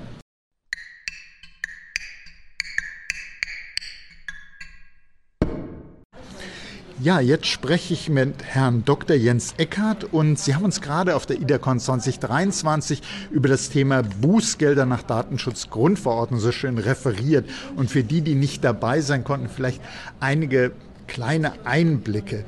Nun ist ja so, Bußgelder sind ja gefürchtet. Man sagt, die Datenschutzgrundverordnung hat daraus viel Rückenwind äh, bezogen und in Ihrem Vortrag heißt es aber, die Systematik der Bußgelder wird unterschätzt. Also nicht, dass man sagt, man überschätzt das mit Bußgeldern, es wird unterschätzt. Können Sie das vielleicht kurz erklären? Ja, gerne. Also tatsächlich hat die Versechzigfachung des Bußgeldrahmens natürlich, so wie es die Kommission auch wollte, den Aufmerksamkeitseffekt gehabt in der Datenschutzgrundverordnung. Das ist definitiv der Fall, aber das unterschätzte Bußgeldrisiko in der Datenschutzgrundverordnung ist nicht die mögliche Höhe einer Einzelsanktion, sondern die Systematik in der Datenschutzgrundverordnung. Sie haben mit Ausnahme des Artikel 24 in der Datenschutzgrundverordnung keine Pflicht des Verantwortlichen oder des Auftragsverarbeiters, die nicht Bußgeld bewährt ist. Das heißt, der eigentliche, das eigentliche Bußgeldrisiko in der Datenschutzgrundverordnung resultiert weniger, in der Praxis zumindest, weniger aus der Höhe des einzelnen denkbaren Bußgeldes, sondern aus der Praxis der Möglichkeit, gegen ganz, ganz viele Bestimmungen zu verstoßen. Also nicht nur gegen die Zulässigkeitsregelung, sondern etwas zulässig zu tun, aber die Transparenzpflichten zu verletzen und deswegen ein Bußgeld zu bekommen. Daten nicht gelöscht zu haben und dann zu behaupten, man hätte nicht löschen können, weil die Software es nicht konnte, womit man dann einen Verstoß gegen Artikel 25 Absatz 1 gesteht. Also dieses Zusammenspiel ist es. Und wenn Sie es abstrakt betrachten, Stichwort selbstabsicherndes System, können Sie in die Datenschutzgrundverordnung reinschauen und werden feststellen, jede Zulässigkeitsregelung, ob das nun Artikel 6 oder 44 fortfolgende ist, sind abgesichert durch eine Dokumentationspflicht, zumindest Artikel 5 der Datenschutzgrundverordnung und eben auch durch Hinweispflichten, insbesondere durch die proaktiven Hinweispflichten der Artikel 13 und 14. Das heißt, das System sichert sich selbst ab, sodass wenn Sie einen Verstoß gegen eine Pflicht begehen, Sie immer Gefahr laufen, auch noch gegen andere Pflichten zu verstoßen. Die Handlungspflichten, wie beispielsweise der Auskunftsanspruch, ist durch Organisationspflichten in Artikel 12 abgesichert. Das heißt, wenn Sie einen Verstoß gegen Artikel 15, gegen die Auskunft nicht richtig, nicht rechtzeitig, nicht vollständig haben, stellt sich immer auch die Frage, ob sie noch gegen eine andere Regelung verstoßen haben.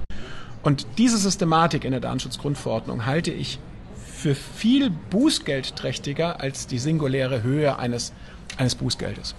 Das ist die Idee, die dahinter steckt. Und jetzt haben Sie uns in dem Vortrag eben Stolperfallen aufgeführt. Vielleicht können Sie den Zuhörern und Zuhörern auch noch äh, da Beispiele geben. Was kann man denn da alles äh, falsch machen? Genau, äh, Stolperfallen ähm, ist, die Stolperfalle ist eigentlich die, diese Systematik äh, zu verkennen. Das heißt, man ähm, Aufsichtsbehörde moniert ähm, eine nicht rechtzeitig erteilte Auskunft und man wählt dann eine Ausrede, die eigentlich dokumentiert, dass man gar keine passende Organisation dafür hat. Das sind die ähm, Stolperfallen. Ich meine, oder auch das, Sie haben nicht rechtzeitig gelöscht und versuchen sich dann damit zu verteidigen, dass die Software, die Sie haben, es nicht kann. Und dann stolpern Sie am Ende des Tages über Ihre Ausrede, die in Bezug auf die zunächst diskutierte Norm vielleicht einleuchtet und naheliegend erscheint, aber tatsächlich dann die Dokumentation eines anderen Verstoßes ist.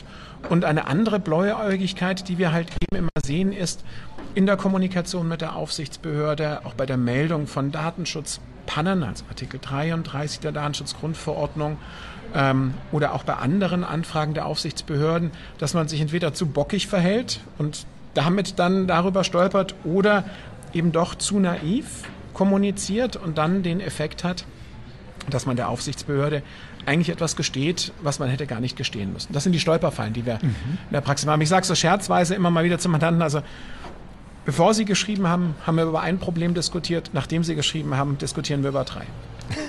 Also es gibt viel, was man äh, falsch machen kann und wenn man die Systematik dahinter nicht sieht, auch äh, das mehr anrichtet als man oder angerichtet hat, als einem klar war, ähm, was kann man denn tun, wenn es jetzt zu einer Datenschutzverletzung gekommen ist? Was kann man tun, um sozusagen das Sanktionsrisiko vielleicht zu minimieren? Genau, äh, schnell reagieren, die Zügel in die Hand nehmen. Also das ist es genau. Der Aufsichtsbehörde, wenn sie eine Panne melden müssen, wenn sie eine haben, dann der Aufsichtsbehörde auch zu demonstrieren, dass sie es ernst nehmen und unter Kontrolle gebracht haben. Das heißt also tatsächlich hier dann Datenschutzkompetenz zu zeigen, indem man es rechtzeitig erkennt, rechtzeitig dokumentiert, rechtzeitig behebt und auch Folgemaßnahmen daraus ableitet.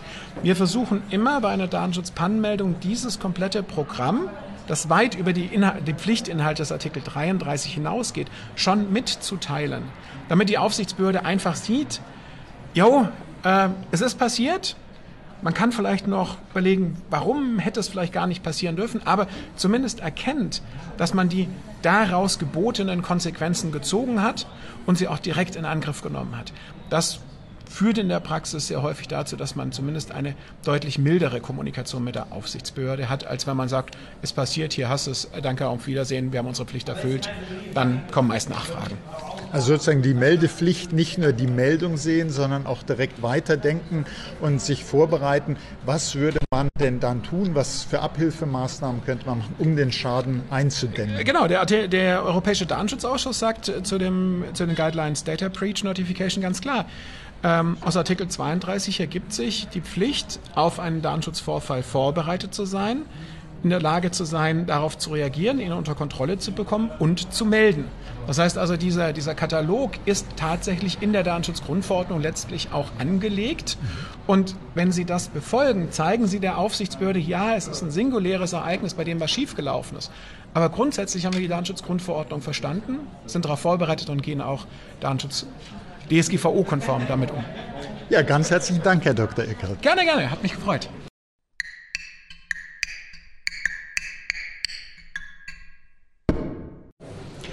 Ja, jetzt habe ich die Freude, mit Frau Dr. Marit Hansen zu sprechen, Landesbeauftragte für Datenschutz Schleswig-Holstein. Und Sie haben hier auf der IDACON 2023 ja gesprochen über das Datenschutzrisiko der fehlenden Souveränität.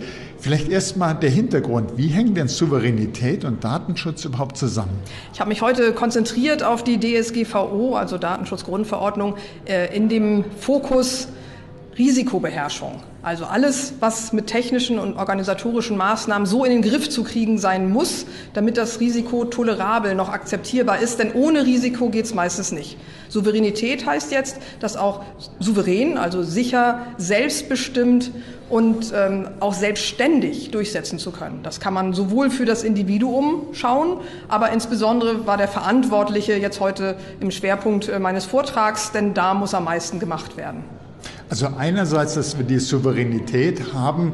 Sie sagten ja auch sozusagen die informationelle Selbstbestimmung, da sozusagen die Brücke, aber eben auch technischer Art. Sie haben ja viele äh, technische Aspekte auch betrachtet. Und gerade wenn man schaut, äh, wie kann man denn Risiken beherrschen, spielen eben die technisch-organisatorischen Maßnahmen eine entscheidende Rolle. Äh, was, was würden Sie sagen, was sind denn so die Risiken für den Datenschutz, wenn man eben nicht die Souveränität erreichen kann? Ja, vor allen Dingen merkt man das erst, wenn man es ja nicht mehr hat. Also wenn es keine Selbstbestimmung gibt oder die betroffenen Daten zum Beispiel nicht mehr geschützt sind mhm. und damit dann ein Risiko sich realisiert, tatsächlich auch Schädigen, Schädigungen entstehen. Äh, und das kann ganz viel sein. Also Verlust natürlich der Daten, es kommt in falsche Hände, dass es abfließt. Wir haben jetzt diese Ransomware äh, Angriffe besonders im Fokus. Viel wird verschlüsselt, steht nicht mehr zur Verfügung. Aber die Daten werden dann auch veröffentlicht von Angreifergruppen. Ähm, gleichzeitig Kontrollverlust für die betroffenen Personen, oft Identitätsdiebstähle. Ich habe auch äh, gezeigt, wie zum Beispiel mit KI inzwischen es so einfach gemacht wird, äh, Pornos mit beliebigen Gesichtern sozusagen ähm, auch aus dem Schulumfeld oder von den Nachbarinnen, Nachbarn ähm, zu produzieren. Das ist eben nicht mehr etwas, wo man viel Ahnung haben muss, sondern es gibt dafür Services. Und wie viel Selbstbestimmung hat man dann noch als Person? Wenn solche Dinge ausgetauscht werden über Websites, ähm, über Messenger beispielsweise. Und wir sehen es ganz groß auch natürlich im Cybercrime-Bereich. Und Sie hatten ja auch auf den DSK-Beschluss äh, zur souveränen Cloud äh, hingewiesen und da entsprechend eingeführt, aber auch ein sehr interessantes Bild aufgezeigt, so die Stützen des äh, Technology Stacks und äh, wo man dann die ein oder andere gar nicht so bedachte Krücke vielleicht hat, die sehr dünn ist und brechen kann und wo einem gar nicht klar ist, dass man gar nicht so sicher dasteht bisher, wie man sich das dachte. Und wir wollen jetzt natürlich die Hörerinnen und Hörer nicht damit zurücklassen, dass man sagt, ja, hm, äh, mangelnde Souveränität, das ist ein Risiko auch für den Datenschutz. Was kann man denn da machen? Wie kann man denn einen Weg finden hin zu mehr Souveränität? Erstmal gilt natürlich das, was im Datenschutz sowieso schon jetzt gilt. Und die Souveränitätsfragen stecken eigentlich ja auch schon in der DSGVO äh, drin. Also technische und organisatorische Maßnahmen. Im Standarddatenschutz, äh, Standarddatenschutzmodell SDM findet man ganz viel. Beim BSI Grundschutz findet man auch sehr viel dazu. Und das ist jetzt aber das Besondere. Da geht es mir vor allen Dingen um Abhängigkeiten. Und wir machen uns zu wenig bewusst, welche Abhängigkeiten es gibt. Äh, das äh, gab jetzt in der Vergangenheit, auch in den, in den letzten Monaten, äh, Angriffe, die hat man nicht erwartet, weil das nicht der Dienstleister von einem selbst war. Man selbst hat auch gar nichts falsch gemacht, sondern der Dienstleister eine Software eingesetzt hat oder weitere Dienstleister hatte. Und irgendwo passiert irgendwas und möglicherweise Monate später erfährt man das, vielleicht auch zufällig, dass zum Beispiel dann, und dann gab es diese Fälle jetzt ganz in jüngerer Zeit, Patientendaten auch von deutschen Personen online verfügbar gemacht wurden und man sehr überrascht war, Krankenkassen, Krankenhäuser, Behörden, dass diese Daten da waren. Die Abhängigkeiten waren nicht bewusst. Und die Abhängigkeiten, die gibt es auch an besonders kritischen Punkten, die muss man sich besonders anschauen. Alles mit Administrationsrechten. Das ist ja, was man auch selbst tut. Alles ähm, mit äh, besondere Sicherheitssoftware. Virenschutz kann dazu gehören. Wer das manipulieren kann, der hat einen riesen, eine Riesenmöglichkeit, auch ähm, ja, schädigend einzugreifen. Ähm, vielleicht, weil er selbst seine Systeme nicht im Griff hat. Vielleicht auch, äh, weil da bestimmte Behörden Ansagen getroffen werden in einem ausländischen Staat, der dann sagt, das muss jetzt hier gerade gestoppt werden, die Funktion gibt es gerade nicht oder es muss auch ähm, verändert werden. Ähm, also Sicherheitssoftware, Identitäts- äh, und äh, Zugriffsmanagement gehört mit dazu.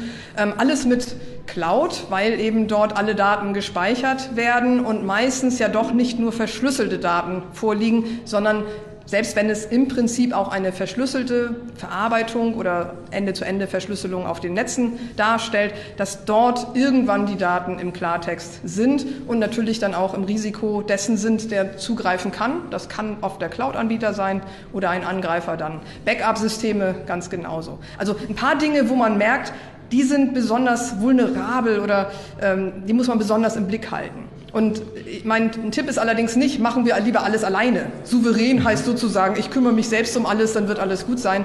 Meistens ähm, ist das nicht realistisch in unserer jetzigen Welt, die eben auch bedeutet, dass alle möglichen Leute, groß oder klein, als ähm, Organisation äh, von, von Angriffen überzogen werden können, auch automatisiert. Äh, hier geht es darum, ähm, auf bestimmte Standards mehr zu drängen. Und es hat sich nur in der Vergangenheit gezeigt, dass jetzige, was mit Compliance, Überprüfung schon zu tun hatte, das sah auf dem Papier gut aus, hat aber nicht in jedem Fall schon funktioniert. Die Alternative wir müssen noch deutlicher hinschauen. Die Bewegung gerade im Bereich NIS, also Network and Information Security, die müssen wir nutzen, auch für bessere Sicherheit, besseren Datenschutz und nicht aber uns blind machen, sondern, und da kommen wir zu der souveränen Cloud, auch die Möglichkeit in Betracht ziehen, mal einen Anbieter zu wechseln. Vielleicht auch quasi von heute auf morgen. Geht das denn, wenn wir feststellen, dass das System ist jetzt gerade so ja, penetriert worden oder so verwundbar, auch auf Sicht nicht zu lösen, dass wir unsere Systeme herauslösen müssen, dass man sich auch damit beschäftigt. Also wie Sie sagten, dass man sich der Abhängigkeiten klar wird, was würde passieren, wenn das und das nicht zur Verfügung steht, könnte ich dann überhaupt einen Plan B aufrufen und wie schnell ginge das? Und Sie haben ja auch einen Appell gerichtet an die Teilnehmenden. Und zwar, wenn man daran denkt, wir haben ja hier auf der IDACON 2023 gesehen, wie komplex der Datenschutz ist, wenn wir die rechtliche Entwicklung anschauen, die technische Entwicklung, wenn wir schauen, der Bezug zur Cybersicherheit. Und da hatten Sie ja so äh, den Appell, wie, wie sollten denn Datenschutzbeauftragte vielleicht im Unternehmen auch so nach Synergien suchen, nach Zusammenarbeit? Ja, die Synergien brauchen wir ganz wichtig, insbesondere gerade schon mit dem Bereich der Informationssicherheit. Das ist, glaube ich, ganz klar jetzt mit Compliance-Beauftragten sicherlich auch ähm, fallweise. Ähm, wichtig ist, dass man seine Rolle nicht aufgibt. Es ist eben nicht so, dass man sich dem der Sicherheit ja unterwirft oder, oder äh, nur noch abnickt, sondern im Gegenteil. Dann auch die vorgeschlagenen Sicherheitslösungen mal auf Datenschutzrisiken durchzuschauen. Zum Beispiel, viele von diesen Lösungen sind ähm, sehr eingreifend in den Beschäftigten-Datenschutz. Also bedeutet, äh, jeder Mitarbeiter, jede Mitarbeiterin würde ganz viele Daten mehr als sinnvoll, mehr als erforderlich vor allem äh, ja, überwacht werden, müsste die sich gefallen lassen, überwacht zu werden. Äh, das ist oft gar nicht nötig. Aber das wird man nur herausfinden, wenn man diese Dinge möglichst schon vor der Einführung bespricht und dann auch die Risiken, sowohl aus Informationssicherheitssicht als auch, und das ist die Rolle des oder der Datenschutzbeauftragten, der äh, Rechte und Freiheiten, also der Mitarbeitenden oder auch der Kundinnen und Kunden, dass man die mal sich überlegt, am besten szenariomäßig, dass man versteht, was es überhaupt ist, auch das ein bisschen plakativ gemacht hat und dann überlegt, können wir das zum Beispiel durch andere Lösungen verbessern, durch äh, Speicherbegrenzung, also weniger äh, lange speichern, durch Datenminimierung, Pseudonymisierungslösung, Verschlüsselungslösung, ähm, so begrenzen, dass ein missbräuchlicher, äh, eine missbräuchliche Verwendung da gar nicht stattfindet. Wichtig hier auch empfehle ich gerne den Schulterschluss zu den Personalvertretungen, die ja häufig im Datenschutz auch nicht so perfekt ausgebildet sind oder in der Informationssicherheit, aber die Rechte der, äh, der Arbeitnehmerinnen und Arbeitnehmer natürlich äh, gut kennen, dass man immer mal wieder überlegt, ist das nicht was, wo wir auch alle halbe Jahr, alle Jahr vielleicht mindestens so eine Art Jour fix brauchen und auch bestimmte Themen durchgehen. Datenpannen gehören auch dazu, die man mit dem Informationsmanagement gerne besprechen sollte. Und es ist vollständig in Ordnung, dass man verschiedene Perspektiven hat, äh, auch vielleicht sich mal streitet in der, in der Sache, aber dann um die guten Lösungen ringt. Und das, glaube ich, brauchen wir. Und Sie hatten ja auch gesagt, NIS 2 kommt, aber Datenschutzgrundverordnung bleibt. Und äh, ich möchte auch mal so äh, sagen, der moderne Datenschutz kommt natürlich ohne Cybersicherheit nicht mehr aus, aber Cybersicherheit darf und kann auch nicht ohne Datenschutz. Richtig. Und da eben zusammen auf Augenhöhe äh, zusammenzuarbeiten, ich glaube, das ist ein ganz wichtiger Punkt. Und ich möchte Ihnen herzlich danken, dass Sie uns da eben noch weitere Einblicke gegeben haben. Vielen Dank. So verstehe ich auch Souveränität. Dankeschön.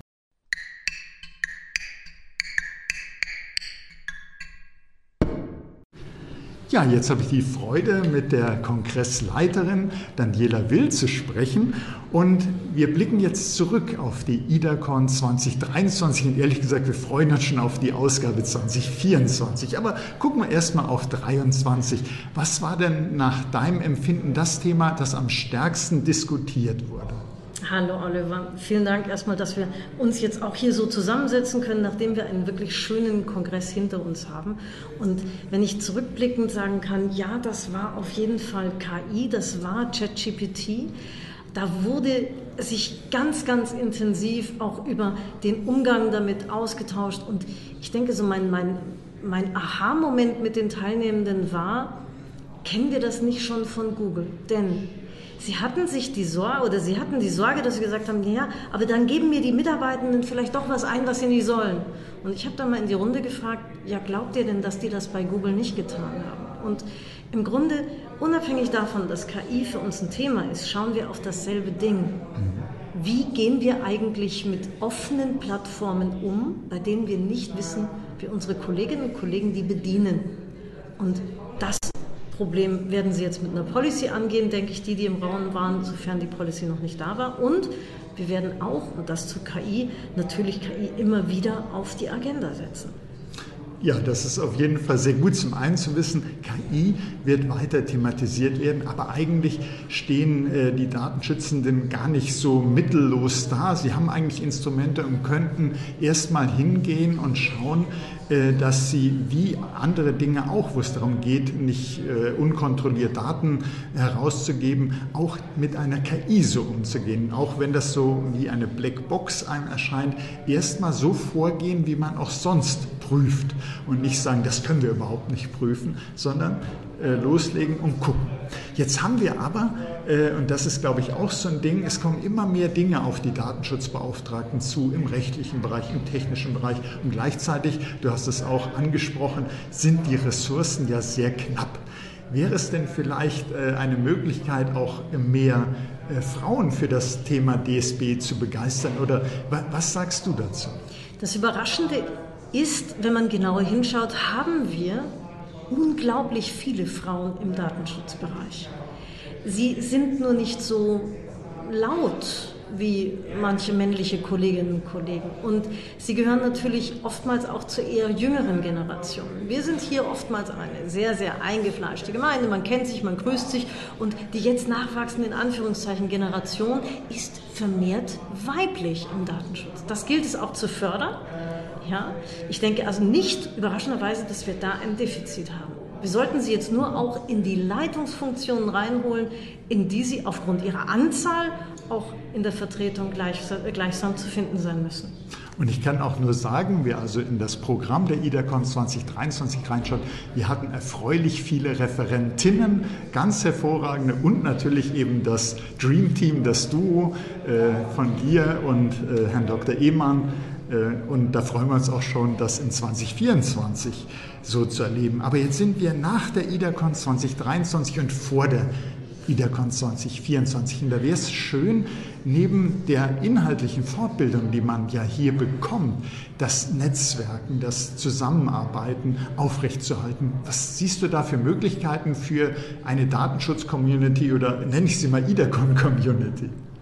Also was wir ja haben und was wirklich wunderbar läuft, ist Hashtag Team Datenschutz auf Mastodon, auf Blue Sky und für jene, die dort geblieben sind, auch auf X.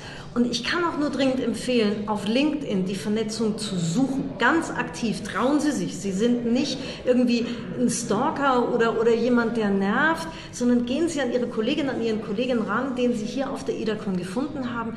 Kontakten Sie sich, gründen Sie da auch Gespräche, diskutieren Sie auf LinkedIn über Artikel und erinnern Sie den anderen dran, wir kennen uns doch von der IDACON. Das schafft eine Verbindung und das öffnet Ihnen auch ein bisschen die Gesprächstüren. Ja, da möchte ich dir ganz herzlich danken und ja, freuen wir uns äh, gemeinsam auf die IDACON 2024 und in dem begleitenden Newsartikel wird natürlich auch der Termin genannt und die IDACON verlinkt. Seien Sie dabei, es lohnt sich wirklich, es hat sehr, sehr viel Spaß hier gemacht. Danke Ihnen, ich freue mich auf Sie alle nächstes Jahr. Kommen Sie zahlreich.